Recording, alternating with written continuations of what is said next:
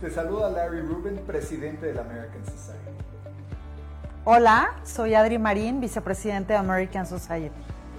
Hola, mi nombre es Patricia Kelly, soy chair del Events and Image Committee de la American Society.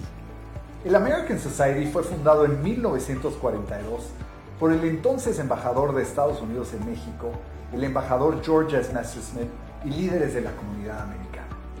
En 1942 se fundó la Biblioteca Benjamin Franklin y aparte de eso, el American Society empezó a buscar y recaudar fondos para apoyar a México en la Segunda Guerra Mundial.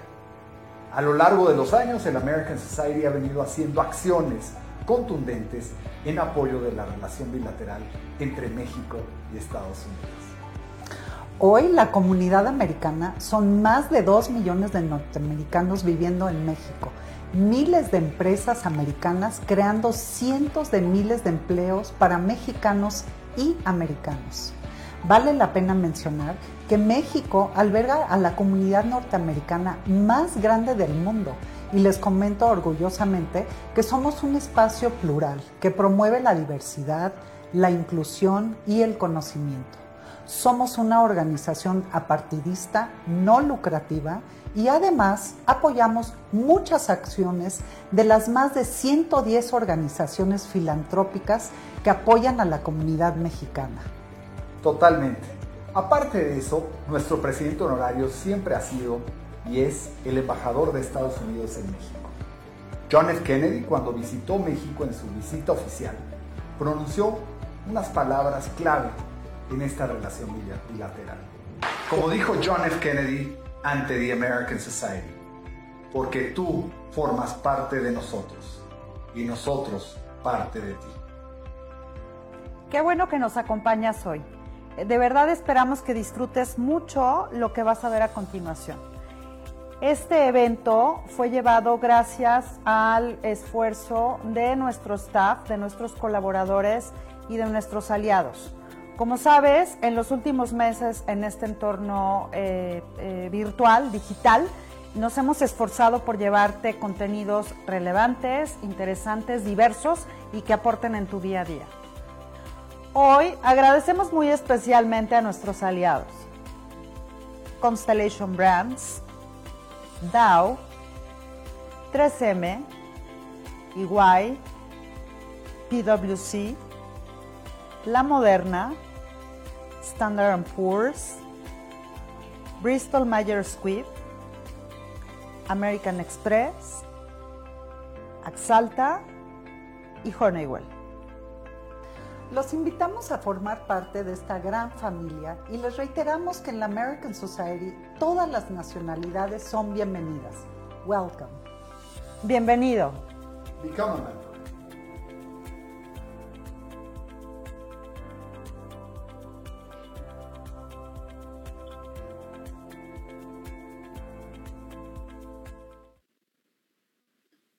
you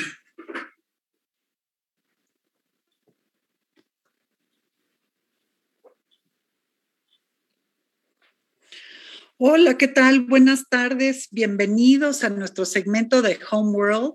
Cristina Camino y yo estamos muy complacidas ya que el día de hoy platicaremos sobre un gran ídolo del deporte, un mexicano que hizo historia, Rafael Osuna, considerado por muchos como el mejor tenista mexicano de su época y hasta la fecha, yo creo. Osuna, apodado cariñosamente el pelón, perdió la vida a los 30 años de edad cuando el avión en el que viajaba a la ciudad de Monterrey, Nuevo León, se impactó sobre el pico de Fraile en la zona conocida como Tres Cerros. Una historia que impactó a México en 1969. Y la verdad es que tengo que admitir que yo recuerdo esa noticia. Yo estaba muy pequeña, pero como casi, casi nací con la raqueta en mano, eh, para mí el tema del tenis era fascinante y para mi familia también. Y sí fue una noticia muy sonada por supuesto también por la magnitud del triste acontecimiento, ya que era un vuelo comercial, pero el día de hoy nos vamos a enfocar en la importancia que representa el deporte en la vida de muchos y cómo los ídolos del deporte juegan un gran papel de motivación para muchos.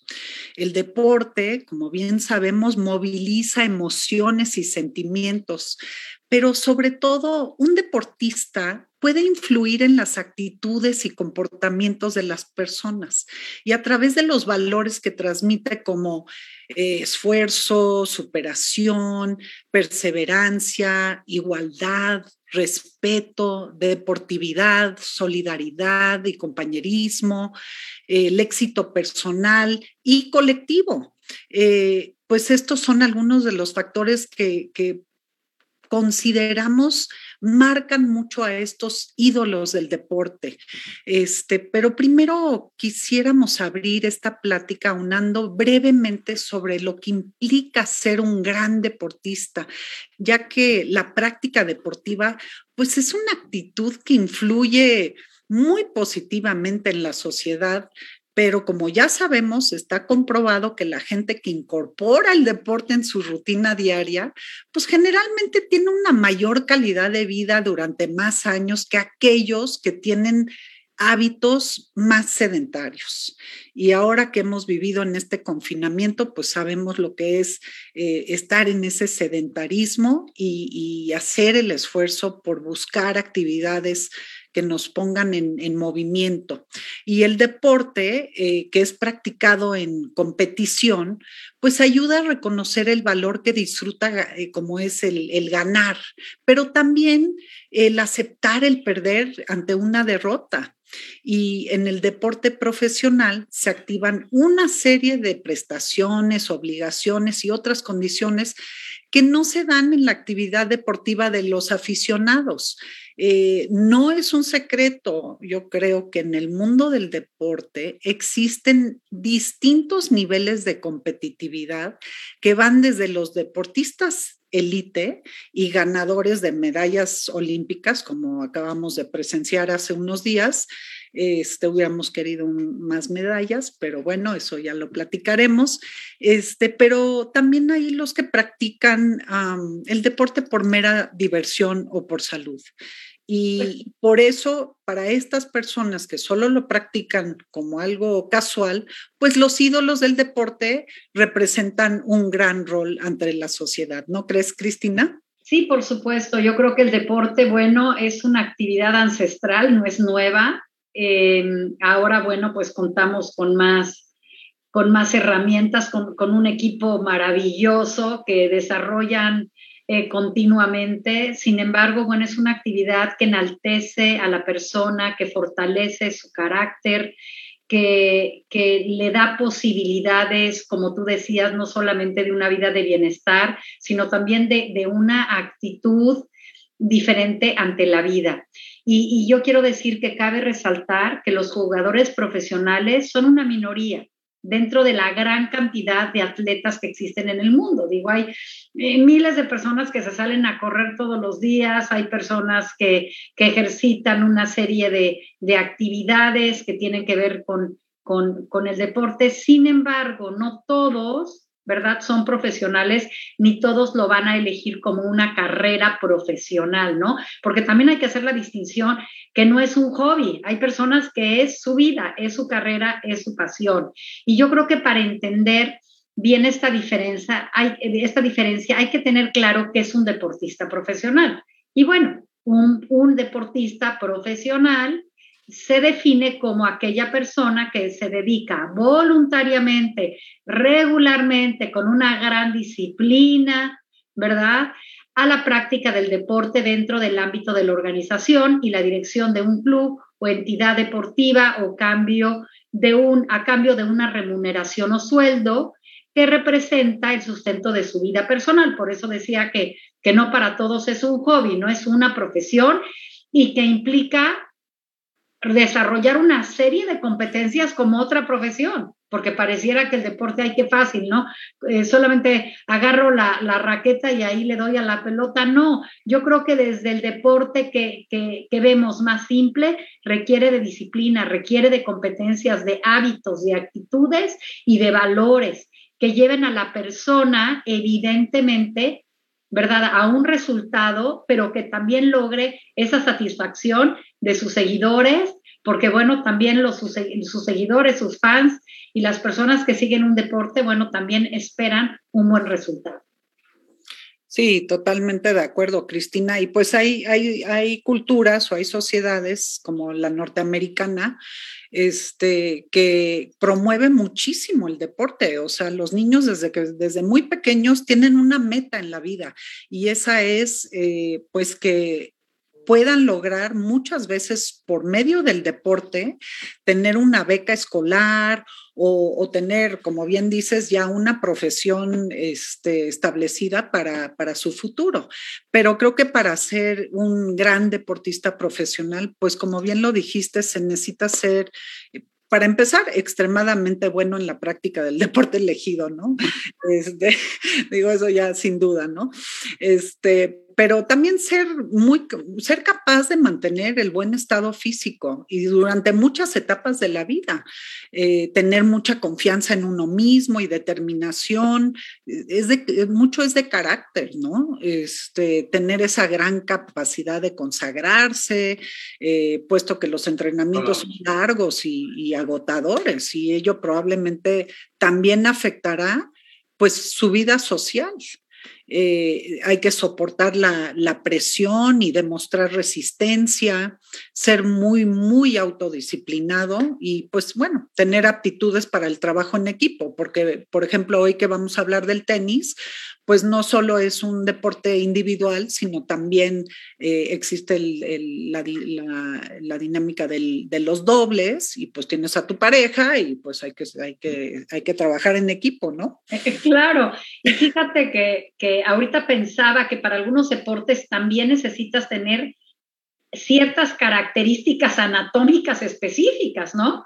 yo recordaba que, que, tengo un hijo que era muy bueno de chiquito en el fútbol americano, pero pues era como minito y por supuesto que cuando para cambiar ya a la siguiente, sí, al siguiente nivel, pues requería tener una altura, un tipo de cuerpo que no tenía. Así es que pues goodbye, ¿no? Al, al deporte. Yo creo que también hay ciertos deportes ahora que estuve viendo las Olimpiadas cómo pues se necesitan para algunos características muy, muy específicas, ¿no? Como el salto de altura o el salto de longitud. Yo veía estas piernas gigantes, ¿no? Que casi, casi, este, no sé, de un paso llegaban al otro lado. Entonces yo creo que además de todo lo que mencionas, también hay que ser conscientes que a veces tienes que tener algunas características eh, eh, eh, físicas, pero también tiene mucho que ver cómo tú eh, desarrollas eh, tu, cerebro, ¿no? Porque también ahí está justamente el enfoque, eh, la concentración y otro tipo de, habilidades que se requieren. Y pues bueno, hay que saber que para llegar a ser un deportista profesional es necesario mucho trabajo, mucha disciplina, mucha constancia y también mucho sacrificio. Totalmente de acuerdo. Sí, porque hablando de los deportes, digo, yo que, llevé a mis hijos a varios deportes, me acuerdo que para llevarlo al, tanto al americano como al fútbol soccer, pues había que levantarse los sábados temprano, eh, saliendo de la escuela, ir a practicar el taekwondo. Bueno, me tocaron y seguramente a ti con tus hijas también. Entonces, también implica una constancia. Y si implica eso para alguien que lo hace como, como una actividad, ¿sí? Eh, adicional ahora imagínate para los profesionales si no es, eh, no es necesaria esta disciplina, esta constancia, esta paciencia, pero también eh, podemos hablar de la alimentación, del sueño, del descanso, o sea, requieres muchísimas cosas más, más que lo que parece que se necesita, ¿no? Y en cualquiera de las disciplinas no todo es perfecto también tiene que haber mucha tolerancia a la frustración. Ya habíamos hablado, ¿no? En algún programa de lo importante que era saber que a veces las cosas no salen como tú quieres. A veces vas a querer ganar, a veces perder, a veces te ponen a un contrincante que no querías y pues fue el que te tocó. Lo hemos visto en, muchas veces, ¿no? En, cómo asignan equipos que las personas no se esperan. Y bueno, hay que estar preparados para esas cosas. Y, bueno, eh, muchas veces estos jóvenes tienen que dejarlo todo, eh, pero muchas veces el reconocimiento y los logros, bueno, son maravillosos. Y bueno, es importante también saber manejar tu emocionalidad, saber manejar las situaciones inesperadas que, como lesiones que de pronto aparecen y bueno, eh, pues no lo esperabas y no llegaste a donde querías llegar mantener esa concentración, ese enfoque que decimos. Eh, también tienes que ser estratégico, tienes que tener una gran capacidad de análisis, no perturbarse con tus propios sentimientos o por estímulos exteriores. También, pues, eh, vuelvo a repetir que, que la frustración, el enfado, el enojo, muchas veces la ira, pues no es positivo, solamente te llevan a cometer errores y a no confiar en las posibilidades propias, a no enfocarte en, lo que estás haciendo.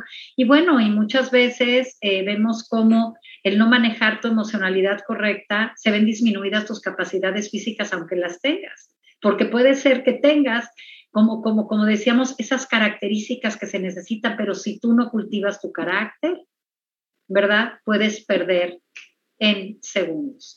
Y bueno, los jóvenes deportistas y sus familias también eh, eh, afrontan sacrificios, ¿sí? No solamente no solamente es el, deportista, sino las familias también, y, hay, hay, familias que invierten no solamente su tiempo, sino su dinero en justamente apostarle al hijo, ¿no? Y el camino para llegar, pues, a esta elite de la cual tú, tú hablaste hace, hace, hace rato, pues, el camino es largo y duro, ¿no? Muchas veces entrenan y entrenan y pareciera que no avanzan y de pronto avanzan.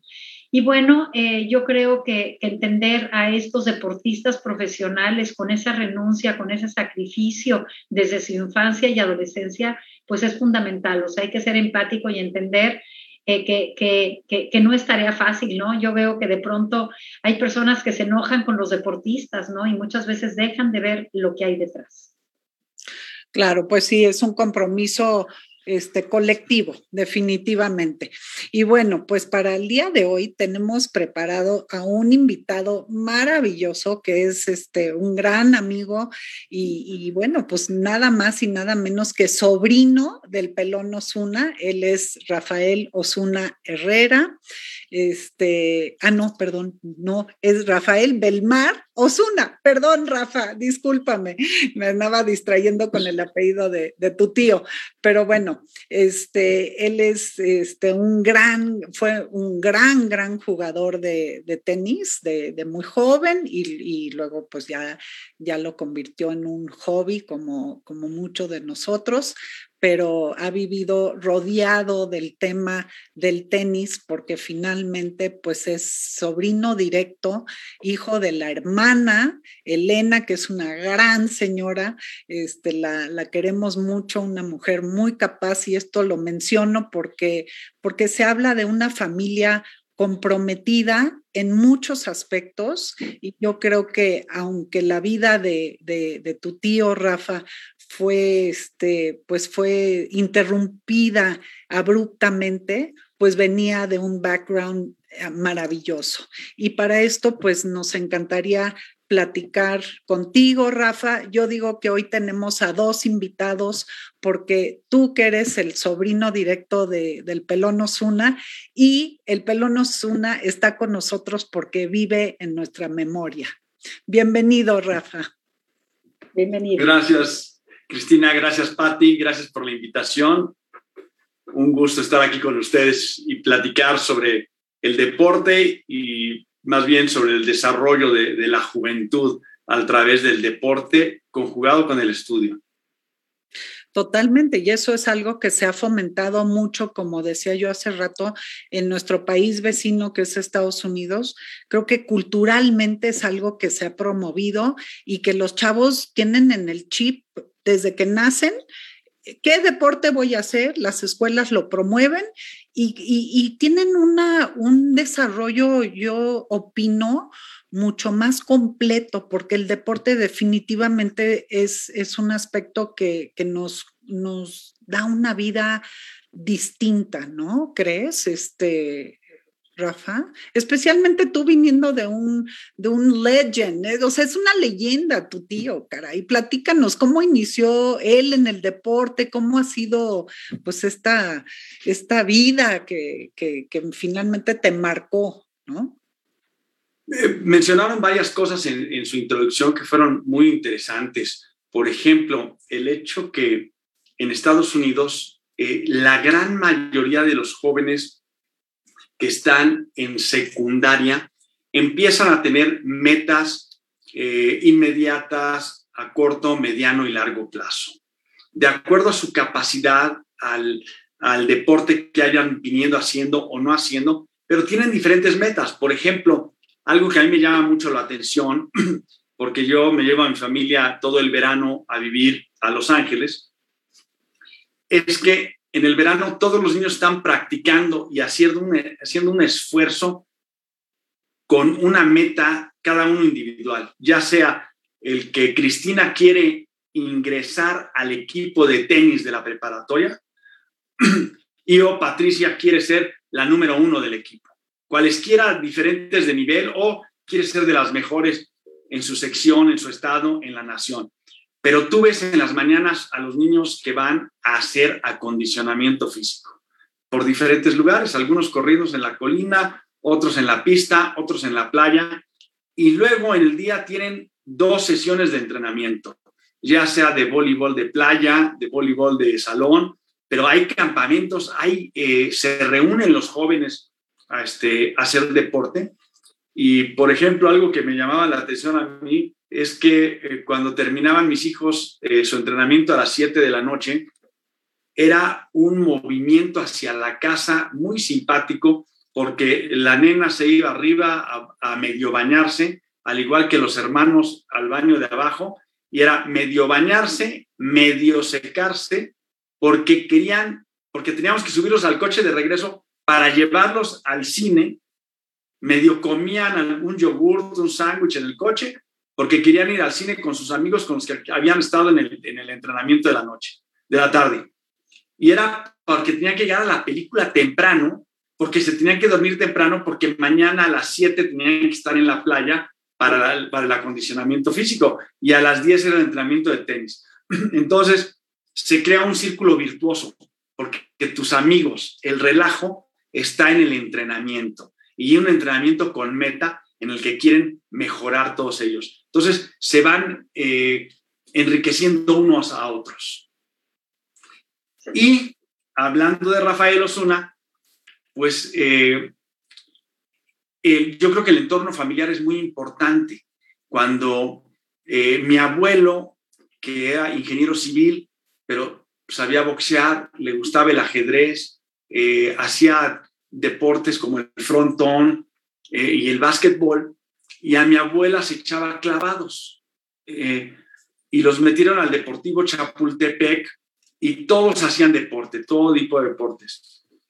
Y una de las historias más este, curiosas es que empiezan a jugar ping-pong, es el primer deporte que hacen, y a los ocho años meten al, más, al, hermano más chico en ese momento, a Rafael, lo meten, le dan una entrada directa al Campeonato Nacional de Tenis de Mesa abierto para, para caballeros.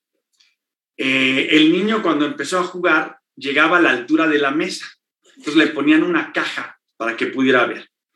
Y en el torneo nacional eh, dice, decía mi papá que fue entre los 10 mejores de México de tenis de mesa, que mi tío Pelón como un, un show de circo, porque era muy rápido el escuincle, pero ya se veía una capacidad para competir, puesto que en ese primer torneo le gana a varios señores, le gana al campeón del Distrito Federal y en cuartos de finales pierde contra el número, contra el campeón nacional de México y pierde en cinco sets. Cuando pierde el último punto, el niño llora y Benjamín eh, eh, este, Clayman va y lo abraza, lo, abraza. Y resulta que de ahí en adelante, ah, bueno, muchas victorias fueron porque la gente se puso nerviosa con el niño. Estabas jugando con un niño que te ganaba. Entonces le querían ganar a balazos. Pero luego los jugadores se dieron cuenta, los muy buenos, y le ganaban echándole dejadas porque en el ping-pong tú no puedes tocar la mesa ni con el cuerpo ni poner la mano. Entonces él tenía que rodear la mesa y regresar para ponerse listo. Entonces se cansaba después de un set y ya le ganaban. Pero en dobles juega con el licenciado Alfredo Ramos y en dobles es uno y uno. y se vuelve el campeón nacional más joven de cualquier disciplina a los 10 años. Es su primer campeonato, o sea que el Squinkle tenía una capacidad para competir eh, fuera de lo normal. Y luego eh, se mete al básquetbol y a los 15 años es el jugador más joven que ingresa a la Liga Mayor de Básquetbol y es convocado para Juegos Panamericanos. O sea que el Pelón Osuna era muy bueno en básquetbol, no juega en Panamericanos por una lesión en la rodilla, también de las cosas fortitas que pasan en la vida. Y luego eh, ahí sucede un evento que sucede en el Deportivo Chapultepec, que el tenis mexicano había sido muy malo por muchas épocas y que se ven los resultados del trabajo que hicieron un mexicano y un este, estadounidense. El licenciado José Carral e Casa, con un señor Howard, este Robert Kinsey, que había sido campeón de dobles del US Open, se viene a vivir a México, el señor Kinsey, y empieza a crear una escuela, los niños empiezan a verlo jugar tenis. Deciden hacer el, el estadio del Deportivo Chapultepec para que haya un lugar digno en donde haber estos eventos. Y en fin, se desarrolla el tenis en México y en 1955 Gustavo Palafox le gana el primer punto de Copa Davis a Estados Unidos al campeón del US Open, que se llama Víctor Seixas, Seixas era el número uno del mundo, y en el estadio está un niño, que es Rafael Osuna, que dice, yo quiero ser como Gustavo Palafox. Y ahí se dedica a él a querer ser lo mejor que él pueda hacer en tenis. Y ahí es donde inicia en realidad su carrera de tenis, pero hasta los 15 años. Mira, mira qué interesante, eh, Rafael, lo que dices, porque bueno, a veces desconocemos cómo se origina la pasión por un deporte, ¿no? Y, por lo que nos platicas es que Rafael pues fue como, como tocando distintos deportes hasta que se encuentra con una persona que lo inspira y eso fue lo que lo impulsa.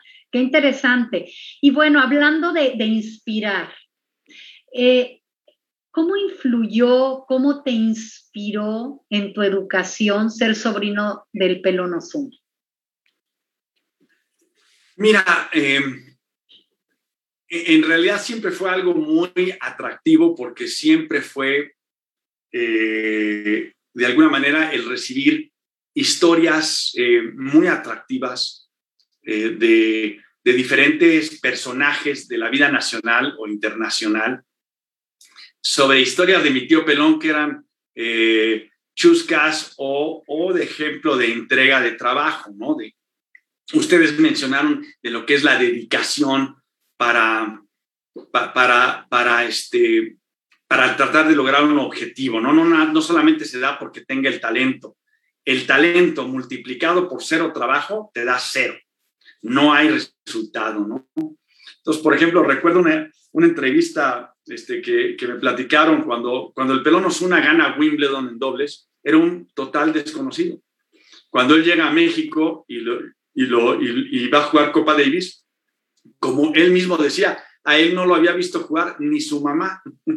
Simplemente era realmente un desconocido, no era muy bueno.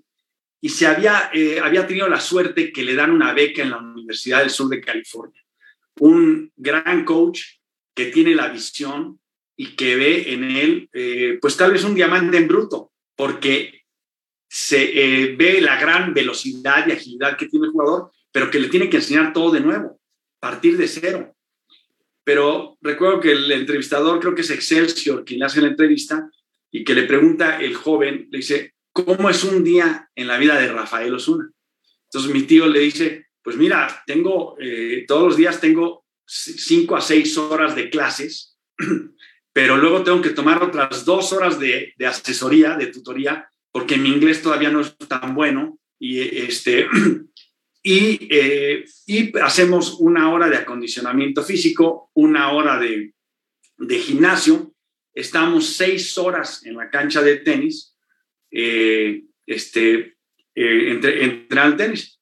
Y el joven hace una pregunta que, que, sin darse cuenta que él no ha sumado las horas que, que, ha, que, ha, dicho Rafael, que son cerca de 16, y le dice, ¿y qué hace el pelón Osuna en su tiempo libre?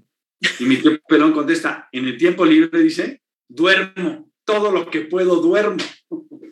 Lo poco que puedo duermo, ¿no? Y por ejemplo, hay una historia que a mí se me hace de las mejores cuando a Rafael Osuna le está enseñando el coach Tolley a, sacar, él le pide que en el verano no se vaya a jugar torneos, sino que se quede a entrenar, porque si él regresa a competir, va a regresar a sus malos hábitos. Entonces quiere que los afiancen. Y entonces contaba el coach Tolley que lo pone en una cancha a las 8 de la mañana con unas canastas de pelotas a echar saques y le dijo, quiero que hagas esto y nada más esto. Y el coach lo deja, son cuatro horas de clases, y a las doce, a la hora de comida del coach, se acerca a la cancha de Rafael para ver si estaba haciendo lo que él le había dicho. Y se encuentra con que Rafael pues está echando la canasta, lo revisa el coach, pero que cuando termina la canasta, que mi tío echa un sprint para recoger todas las bolas juntarlas de nuevo y que el coach lo vea. Entonces el coach lo ve otra canasta y cuando termine el sprint, digo la canasta, vuelve a echar otro sprint para recoger las bolas para que el coach lo vea. Y el coach se dijo a sí mismo, voy a quedarme a ver cuántas veces hace el sprint. Entonces el coach terminaba la historia con que con que dice, siguió echando el sprint, que cuando ya me tocó ver el reloj, ya era mi hora de la siguiente clase. No comí ese día hasta ya en la noche que llegué a casa a cenar a las 8 de la noche. Entonces, era, eh, era una persona que entendió la cultura del trabajo, por decirlo, del trabajo, de hacer las cosas, hacerlas bien, dedicado, eh, y que en base a ese trabajo tuvo la, suerte de tener el talento, eh, digamos, de eh, físico atlético y la capacidad que también ustedes mencionaron del cerebro, su capacidad de competencia en lo que lo pudo llevar a ser uno de los jugadores de la elite internacional. Sí, un compromiso, nació con el compromiso, porque esa disciplina a esa edad, pues no necesariamente se da muy, muy a menudo. Entonces, sí. Pues la, das o la recibes por, e, como ejemplo. Porque en México, una vez que está Osuna, hay un boom en el tenis mexicano. Eh, un jugador eh, al lado de él, Antonio Palafox, empieza a trabajar tan duro como él y viene una serie de jugadores, algunos que ya van a ser muy buenos. Eh, Joaquín Loyomayo, Marcelo Lara, Vicente Zarazúa, Raúl Ramírez pero también hay otra bola de jugadores que fueron también bastante buenos, como Luis García, Pedro Langre, Eduardo Martínez Lanz, y luego los que siguieron como Roberto Chávez, Javier Ordaz, este, Benito Sean, este, Luis Baraldi, Adolfo González, eh, una bola de, de, jugadores, de gente que quiso, hizo el esfuerzo y llegaron a ser buenos jugadores de tenis. Claro, fíjate que lo que escucho es que al fin, al fin del día, el llegar a ser campeón es una ecuación. O sea, porque tú hablaste de un estímulo del papá, hablaste también del talento de él, hablaste también de, la pasión de él por el deporte, eh, el cómo el, medio, el medio te empieza a influir porque empiezan a nacer cantidad de deportistas, entonces ya tienes una asociación con personas que, que les gusta lo que a ti te gusta. Entonces yo creo y por lo que yo escucho, porque no siempre tenemos oportunidad de que nos den cuenta de un deportista campeón, yo creo que son una serie de, elementos, eso para mí es una ecuación, o sea, porque tú puedes tener todo, todo el talento, pero si no tienes ese respaldo de la familia, si, si, si esa actividad no se convierte en una pasión, si no encuentras amigos que les guste lo mismo que a ti, eh, si no tienes la oportunidad de estar en un deportivo donde vivas esas competencias y esa afición, pues difícilmente se va a lograr. Y yo creo que muchas veces vemos a cantidad de personas talentosísimas que no llegan y es porque algo faltó. Entonces, fíjate qué interesante lo que estás tú, tú comentando, ¿no? Y, yo creo que, tú hablabas en, el inicio de, de la importancia de la formación deportiva desde chicos y cómo en él influyó desde pequeñito el que le mostraran sus talentos, pero que también se los permitieran desarrollar, porque de pronto, bueno, este, si, si tus, a tus papás no les interesa el deporte, pues igual te quedas en el camino, ¿no? O, Cristina, déjame agregar a lo que estás diciendo, porque a mí me llegó a pasar de chica que yo aprendí a jugar tenis en un club de golf y pues obviamente el tenis no lo promovían tanto, pero muchas veces los adultos, yo, yo, yo tenía el nivel para jugar en los torneos con los adultos. Y los adultos a veces se resistían, o sea, un poco en su ego o en su, pues no sé cómo decirlo, porque a veces somos un poco egoístas, ¿no? Como adultos y dices, ay no, a mí no me pongan a un escuincle a jugar. Y me encantó esa parte de la historia, Rafa, en donde dices que en el Chapultepec este, le permitieron jugar el torneo de ping pong o de tenis de mesa eh, con adultos. Y, eso pues habla también muy bien del ambiente que había en el, en el Club Deportivo Chapultepec. El Centro Deportivo Chapultepec es una fórmula que México ha perdido. El Centro Deportivo Chapultepec como instituto es el que más, el generador de, de mayor cantidad de medallas olímpicas panamericanas y centroamericanas de este país y no ha generado medallas desde 1975.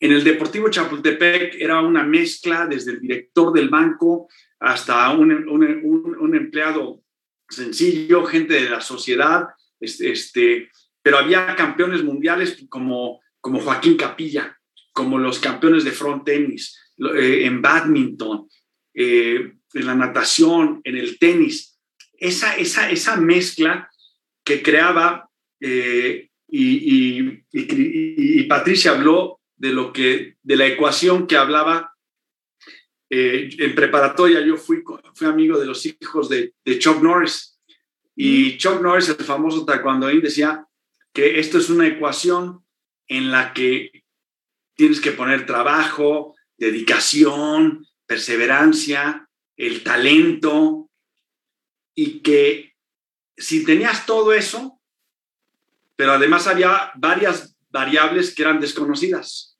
pero que si tenías todo eso, entonces que tal vez tenías una oportunidad para destacar. Pero algo que falla en nuestro país es que desechamos a nuestras figuras. No hay un ejemplo a quien emular. Eh, se olvida, nuestra, memoria es muy corta y dejamos olvidar personajes que se han antepuesto a cualquier obstáculo que se hayan enfrentado. Yo digo que nuestros espectaculares deberían estar llenos de imágenes de deportistas exitosos como han sido Hugo Sánchez, Fernando Valenzuela, eh, los boxeadores que tenemos bastantes, Ricardo El Finito López Nava, este, eh, Raúl Ramírez, o sea, gente que no ha tenido además ni problema de escándalos, que han sido ejemplo de, deportistas. Y bueno, algunos como Hugo Sánchez y Rafael Osuna, que además fueron profesionistas. Entonces, ¿dónde están esas, esas, figuras? ¿Qué es lo que hace la CONADE? ¿Qué es lo que hacen las televisoras? ¿Por qué nada más nos enfocamos los periódicos y nos sacan noticias de, de verdad este, eh, penosas cuando te hablan del entrenamiento del equipo de fútbol. O sea, eso a quién importa, ¿no? Mucho más importante, ejemplos como los deportistas que fueron a, a, los Juegos Olímpicos, porque los que fueron allá tuvieron que cumplir con marcas internacionales. No es un fracaso lo que sucedió, es un reflejo, es un reflejo de nuestro país y los que fueron a competir son unos picudos. Ok, tal vez no fueron el más picudo, pero son picudos, son gente exitosa, son ejemplos este, que seguir, copiar, emular y superar. Claro, y, aparte el esfuerzo que, que, implica personal y de sus familias, pues es admirable, ¿no? O sea, son campeones porque no tienen las facilidades de muchos deportistas de otros países. Pero pues regresando un poco al tenis, a mí me da mucha pena porque siento que el mexicano tiene un talento bastante, pues bastante pronunciado, digamos. Yo, la verdad es que cuando yo jugaba tenía pues algunos entrenadores o inclusive estos chicos, los boleros, que en las tardes pues se ponían a, pelotear y que, y que fueron, fueron escalando de nivel. Y yo digo, qué tristeza que no hay nadie que, que esté como en Estados Unidos viendo a estos chicos, no importa el estrato social del cual vengan, obviamente, y, y, diciendo, oye, a este chico lo voy a, lo voy a, I'm going to take him under my wing, ¿no? Y lo voy a entrenar y lo voy a sacar adelante y vamos a continuar dándole auge a este gran deporte, porque pues hoy estamos hablando, digo, sí del deporte en general, pero, pero centrados en el tenis. Para mí el tenis es un deporte muy completo, caray, muy elegante. Pues no le decían el deporte eh, blanco, ¿no? Este, blanco, pues porque el blanco es puro, es, es maravilloso. Entonces, a mí sí me, me, da, me da pena que no tengamos eh, esta promoción y este apoyo a los jugadores nacionales, porque eso sí, tenemos el abierto mexicano de tenis, pero pues, ¿quiénes son los que destacan en, eso, en ese torneo? ¿Los extranjeros? Fíjate que mencionaste una de las historias que a mí se me hacen de las más bonitas y, tiene dos partes la historia. En el, este jugador que mencionaba yo, Gustavo Palafox, fue el primer jugador internacional de México. O sea, digo el primero que tuvo éxitos en el, en el extranjero, llegando en dos ocasiones a cuartos de finales de singles del abierto de Estados Unidos. Es nuestro primer jugador que, que es un protagonista fuera del país. Y Gustavo Palafox ve a un niño que es atajador, pero que juega muy bien en Veracruz y se lo trae a México. Gustavo Palafox no, no es gente de dinero, o sea, comparte su pobreza, por decirlo, con el niño y lo empieza aquí en México.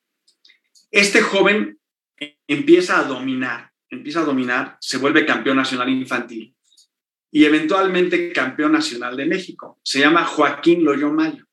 Ay, claro. Fue 10 veces campeón en singles de México, cinco veces en dobles con diferentes parejas, pero se fue a Estados Unidos, a la Universidad del Sur de California, en donde fue campeón nacional en singles, dobles y por equipo.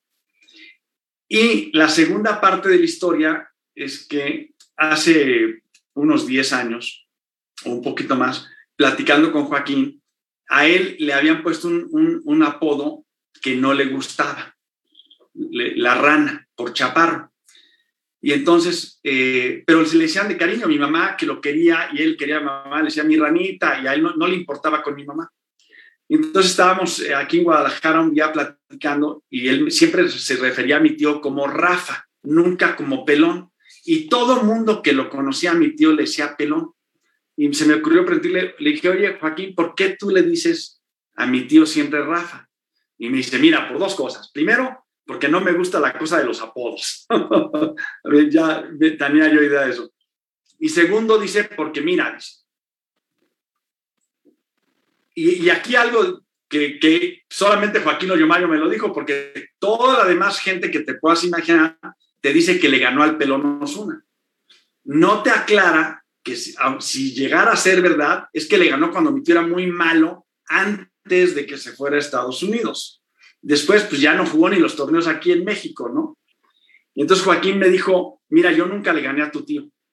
Y le dije, oye Joaquín, pero tú le ganaste en tal y tal torneo. Y él me, dice, no, yo nunca le hubiera podido ganar a tu tío. Él me deja ganarle, porque en esos momentos el que yo le ganara era gran publicidad para mí, me ayudaba para que me invitaran a otros torneos. Que él me ganara a mí no significaba nada. Ah, bueno, pues la primera vez que oía yo que alguien que no decía que le ganaba a mi tío. Y segundo, me dice, y esto no lo sabía, no lo supieron mis abuelos, no lo supieron eh, tíos míos que fallecieron, y mi mamá no lo sabía. Y me dice Joaquín, cuando me ofrecieron la beca en la Universidad del Sur de California, yo no la podía tomar porque no sabía inglés. Y tu tío Pelón me pagó un año en la universidad para que yo aprendiera inglés. Entonces, e, ese hermandad que había en México, porque Pancho Contreras, que fue el primero que se fue a Estados Unidos, recomendó a mi tío Pelón. Y luego mi tío Pelón recomienda a los que siguen, a Lara, a Loyomayo, etcétera.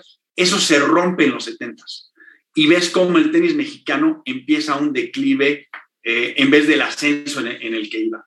Pero eh, a mí la, historia de Joaquín se me hace de las más grandes porque empezó de atajador y se convirtió no solamente en campeón nacional en México y en Estados Unidos, un jugador número 50 de la ATP, sino que además se recibió de la universidad el mismo año que fue campeón intercolegial.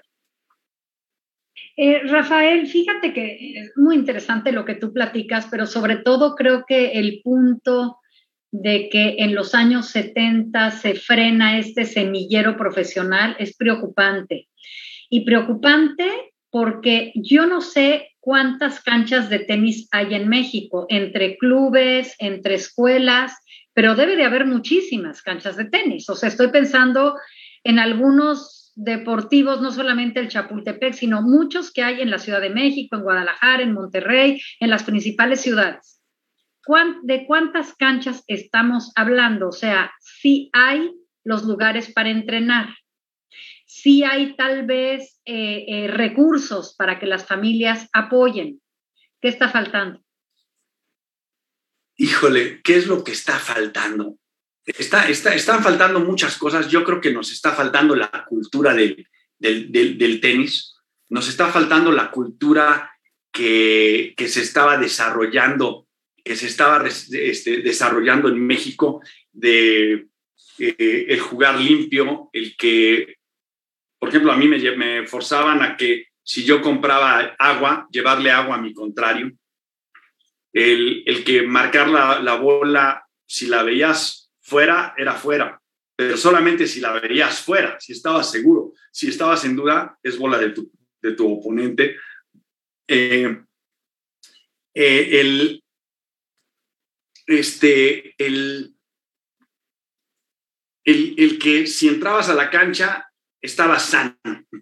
Y si jugaste, este, no estabas enfermo, ¿verdad? No crear este, algún tipo de, excusa para esto. Pero fíjate, te voy a dar un dato. Hasta hace poco llegaron a haber 800 clubes en México que variaban la cantidad de canchas que pudieran de tener entre 5 pues, a, a 12 canchas de tenis. Ese fue como la cantidad máxima que llegamos a tener de clubs eh, como para el año 2000. Pero fíjate que en el 62 llegamos a la final de la Copa Davis. Eh, no es la final como la mayoría de la gente piensa, que se disputaron dos semifinales y pasaron dos equipos a la final. En aquel entonces se competía por eh, zona geográfica. Entonces, México se elimina en, parte de Norteamérica y va eliminándose eh, consecutivamente con los que van ganando sus zonas geográficas y juega una final contra la India. Y el que gana juega con lo que se llamaba el Challenge Round, que era el campeón defensor que te esperaba ahí. Y ese es Australia. En aquel entonces tenía México 300 canchas de tenis. ¿Cuántas crees que tenía Australia? 45 mil. Ah, sí, sí. El, el, este, el, en tenistas aquí activos nosotros teníamos 4 mil, ellos tenían 1.150.000. La, la, la, la, de veras era una batalla de David contra Goliat, porque mientras México tenía, bueno, Australia tenía en su equipo al jugador número uno del mundo, al número dos, al número cuatro y al número dieciséis. Y dejaron en la banca al número siete y al número ocho del mundo y a un jugador que había llegado a semifinales ese año en Wimbledon, en singles. Entonces, ellos eran un equipo muy poderoso y México nada más tenía a un jugador entre los mejores diez, que era Osuna, a un jugador entre los mejores 20, que era Antonio Palafox, que esos eran el equipo, ellos eran los que jugaban. Eh, Mario Llamas y Pancho Contreras eran los suplentes que no jugaron y que eran jugadores que hubieran estado este, clasificados pues en el, en el 50, 60 o, más bajo, ¿no? Eh, o sea que México pierde 5-0, pero pierde eh, dignamente ante, ante un equipo poderosísimo. Y el boom del tenis en México crecieron la cantidad de clubes y, creció la cantidad de canchas de tenis, pero no mejoró en el aspecto cultural del tenis. No se creó una cultura de lo que era el, el, cómo entrenar, el, el cómo competir y el cómo pasar el ejemplo de una a otra generación. Hoy en día los tenistas en México no saben quién fue Yola Ramírez, quién fue Antonio Palafox, quién fue Raúl Ramírez, y es sorprendente que no sepan quién fue Rafael Osuna. O sea, no tienen quien, quien, quien, los inspire, pero tampoco se fomenta eso. Tampoco. Porque bueno, eh, no, muchas veces no tiene que ver con uno, tiene que ver, como decíamos, con el entorno, con la, con, como el papá, ¿no? De tu tío que estaba ahí y que estaba estimulando y motivando. Mi mamá escribió en 1990 un libro que escribe bien mi mamá. y digo que escribe bien mi mamá por, por dos razones.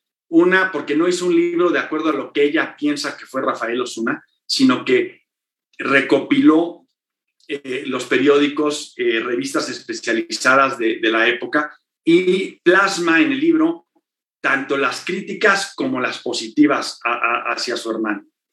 Eh, solamente escribe pues, lo que es cuando es la familia, el, el, inicio de Rafael, cuando no es famoso, pero el libro entra al Salón de la Fama del Tenis, del, tenis Internacional, al Museo de Wimbledon, al Museo de, en Estados Unidos, a la Universidad de California, por su veracidad de la información. La Federación Mexicana de Tenis no solamente no ayuda a hacer el libro, eh, no compra un libro, y el libro que mi mamá dona a la Federación Mexicana de Tenis para que lo tengan, porque no tienen datos, un presidente, o ahora un expresidente, se, se lo llevó a su casa porque dijo eh, eh, este, indebidamente que Elenita se lo había regalado a él cuando el libro está dedicado a la Federación Mexicana de Tenis para que lo tengan este, como libro de consulta. No, es una pena. Pero estamos con la buena noticia de que van a sacar un nuevo libro, ¿verdad, Rafa? De, sobre la vida de, tu tío.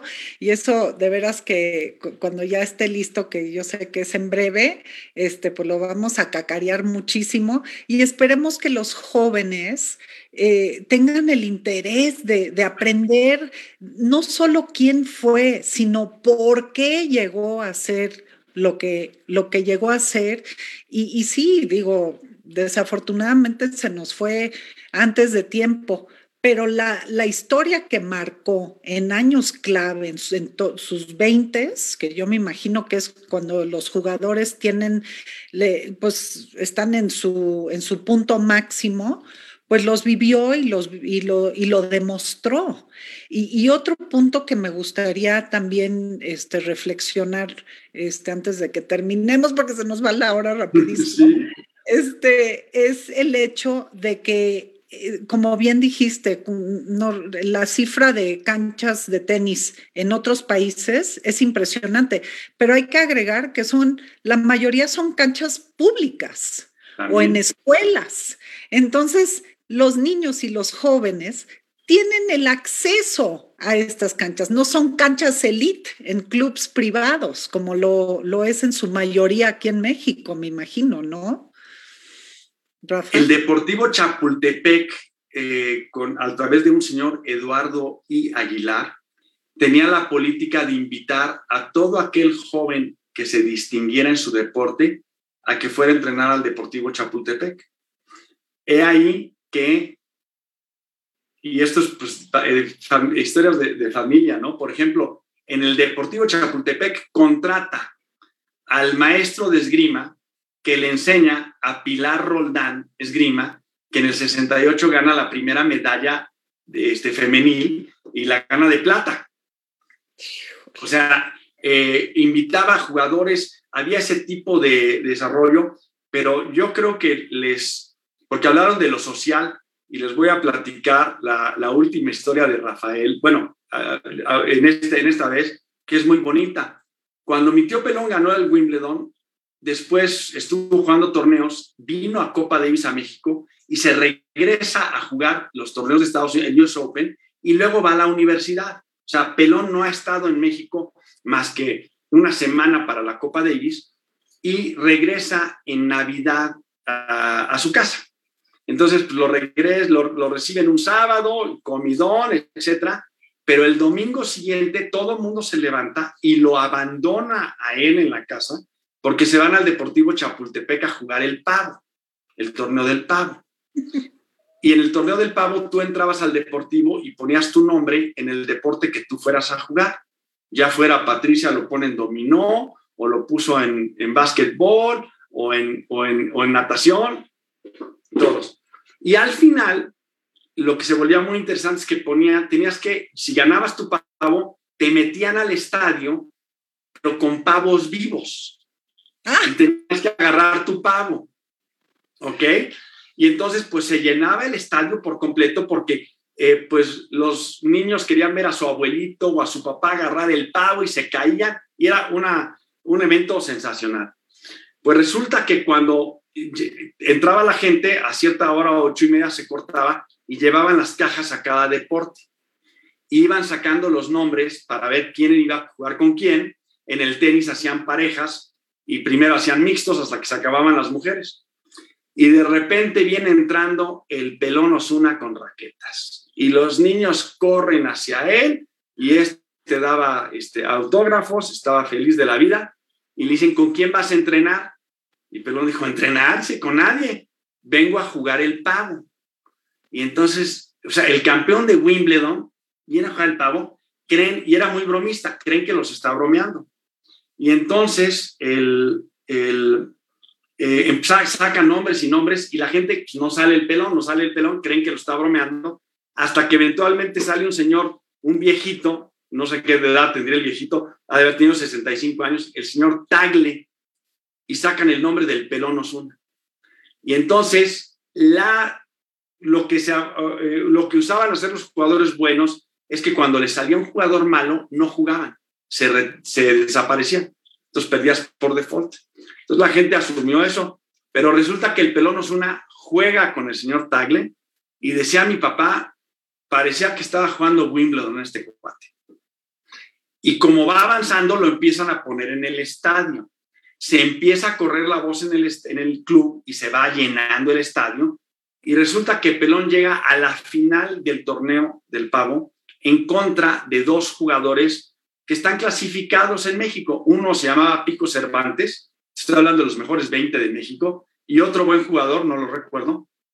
Y se, juegan un Z a 8 a muerte, y hay dos factores. Pelón tiene que correr y cubrir al otro señor, y se llega a cansar de todo lo que ha hecho en el torneo, pero también el señor Tagle está cansado. Entonces, pierden el partido. Bueno, pues los aplauden y todo, y ahora vienen los pavos al estadio, y mi tío Pelón se fue a sentar en el estadio a ver el espectáculo. Y dicen que como a los 20 minutos regresa el señor Tagle con un pavo congelado. Y entonces lo quiere dar a Pelón y se va callando el estadio porque Pelón no lo quiere aceptar. Amablemente le está diciendo al señor Tagle, ganamos como equipo o perdemos como equipo. Y dice mi papá que era como película que de repente el estadio como que guarda silencio cuando el señor Tagle le habla a Pelón como niño de 20 años y le dice, Pelón, tú no entiendes, este fue el partido de mi vida, o sea, dándole el pago, y es cuando Pelón ya lo acepta y hay una ovación en el estadio otra vez. Entonces, pues eso era muy bonito que el campeón de Wimbledon viene a jugar el torneo del pavo de su club. Ahora, estrellas de segunda creen y no, y, no le dan el tiempo para interactuar con niños, ¿no? Como deberían de, para poder de veras influir en ellos, para que busquen esos niños tener sueños y sueños altos. Claro, y ese contacto con un ídolo, con alguien que, que, es tu mentor, que puede ser tu mentor, ¿no? Pues, pero bueno, ay, Rafa, se nos fue la hora, caray, es que de rapidísimo.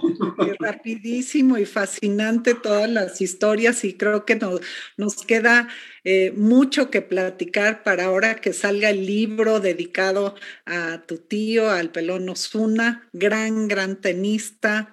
Este, yo creo que además de aportar múltiples beneficios, tanto físicos como psicológicos, pues el deporte es una potente herramienta de transformación social y una actividad formadora el deporte desempeña un papel tan importante en eh, pues como promotor de, la integración social y el desarrollo económico en diferentes contextos pues geográficos. Es, es algo que, se juega en muchos lugares, pueden conocer tantos países, pueden conocer tantas culturas, tantos diferentes sistemas políticos, este, que pues a mí solo me queda decir eh, una reflexión que es mantengamos vivas las memorias de grandes deportistas que nos dejaron un gran ejemplo a seguir.